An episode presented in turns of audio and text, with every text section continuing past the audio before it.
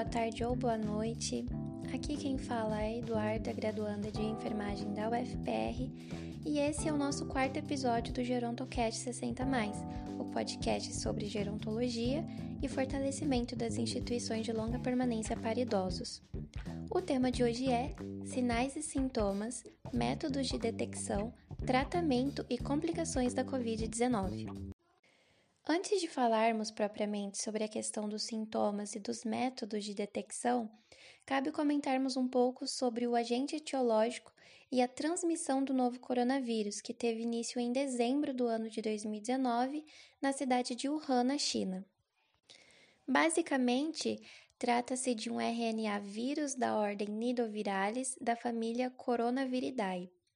Existem alguns outros tipos de coronavírus, porém três deles são principais: o SARS-CoV, MERS-CoV e o SARS-CoV-2, que são das subfamílias beta-coronavírus e que infectam somente mamíferos. Eles são altamente patogênicos, responsáveis pelas síndromes respiratórias e gastrointestinais e, de modo geral, são de origem animal. Apesar disso, são raros os que conseguem infectar as pessoas e depois se espalhar entre elas, fato que aconteceu com o SARS-CoV e o MERS-CoV. Além disso, existem diversas incertezas sobre o tempo de transmissão, incubação, potencial de letalidade e o comportamento do vírus nas pessoas idosas. O primeiro ano da pandemia Covid-19 evidenciou que essa população tem maior vulnerabilidade diante dos quadros infecciosos, além de maior gravidade devido à menor reserva funcional e às alterações nos mecanismos de defesa próprios da imunossenescência. Agora entrando na questão dos sinais e dos sintomas da Covid-19, com ênfase nos diferenciais para pessoas idosas. O espectro clínico da infecção por coronavírus é amplo, então ele pode variar, inclusive com casos de pneumonia severa. No entanto, ainda não temos estabelecido completamente o espectro deste novo coronavírus, necessitando de mais investigações para a caracterização da doença.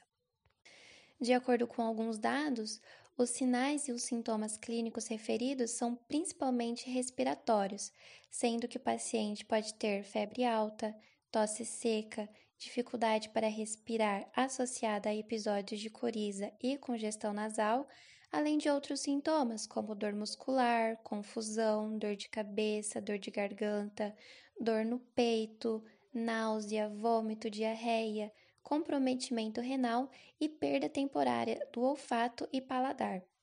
Nos exames de imagem, é ainda possível evidenciar indicativos de pneumonia bilateral, manchas múltiplas e opacidade em vidro fosco e pneumotórax.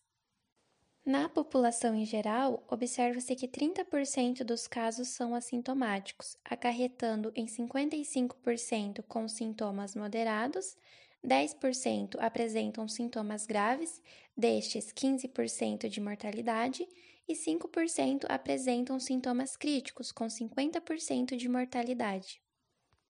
Ou seja, o Covid-19 pode se manifestar no organismo humano em diferentes graus de gravidade. Os sintomas evoluem de forma gradual e variam entre casos assintomáticos, leves ou graves, comprometendo principalmente o trato respiratório. Em casos mais graves, verificam-se quadros de pneumonia e síndrome do desconforto respiratório agudo. Com o avanço no número de casos, notou-se que a população idosa concentrava os quadros mais graves da doença, principalmente no início da pandemia, essa vulnerabilidade ao Covid-19 ocorre principalmente pela imunossenescência, caracterizada como declínio na eficiência do sistema imunológico e a presença de comorbidades pré-existentes no idoso, como, por exemplo, hipertensão arterial ou diabetes mellitus. Já sobre a detecção do novo coronavírus, o método utilizado é realizado por meio das técnicas de RT-PCR em tempo real e sequenciamento parcial ou total do genoma viral. O diagnóstico laboratorial considerado como padrão para a identificação do SARS-CoV-2 é o RT-PCR em tempo real realizado nos Centros Nacionais de Influenza, que são referências para os laboratórios centrais de saúde pública. A realização da coleta de amostras respiratórias é indicada sempre que o paciente atender a definição de caso suspeito de Covid-19. E, como uma forma de otimizar os recursos e também a demanda da sazonalidade da influenza, recomenda-se que os laboratórios centrais de saúde pública realizem triagem criteriosa na recepção dessas amostras, avaliando se elas atendem às definições de caso suspeito de Covid-19, síndrome respiratória aguda grave e síndrome gripal das unidades sentinelas. Agora falando sobre as principais complicações da Covid-19 em idosos.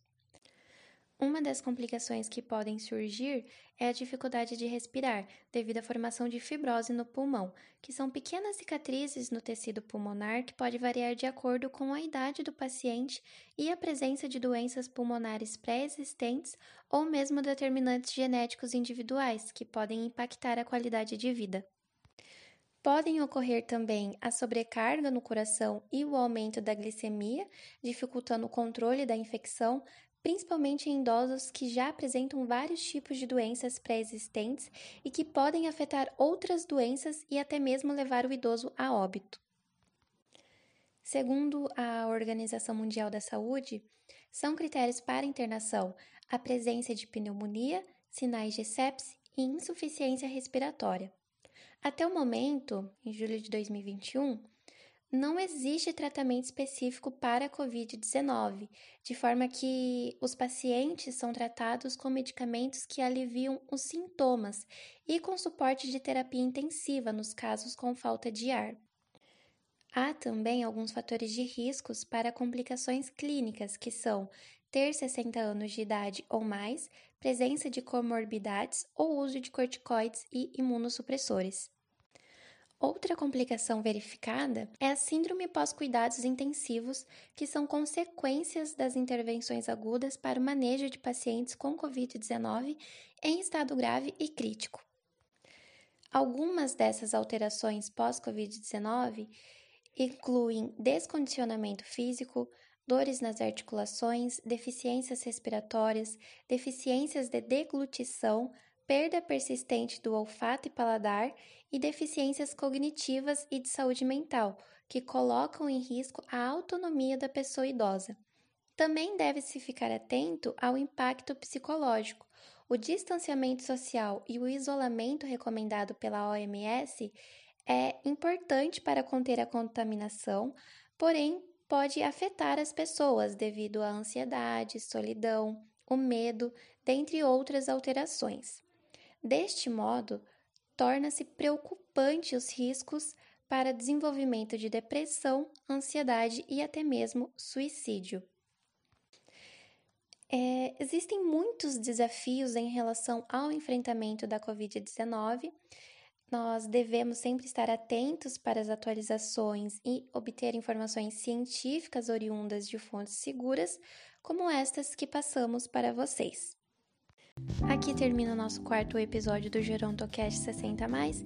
Espero que você tenha entendido um pouco mais sobre os sintomas, os métodos de detecção e as complicações que a COVID-19 pode acarretar. Obrigada por nos acompanharem. Não percam nossos próximos episódios. Todas as sextas-feiras novos conteúdos são apresentados e até a próxima.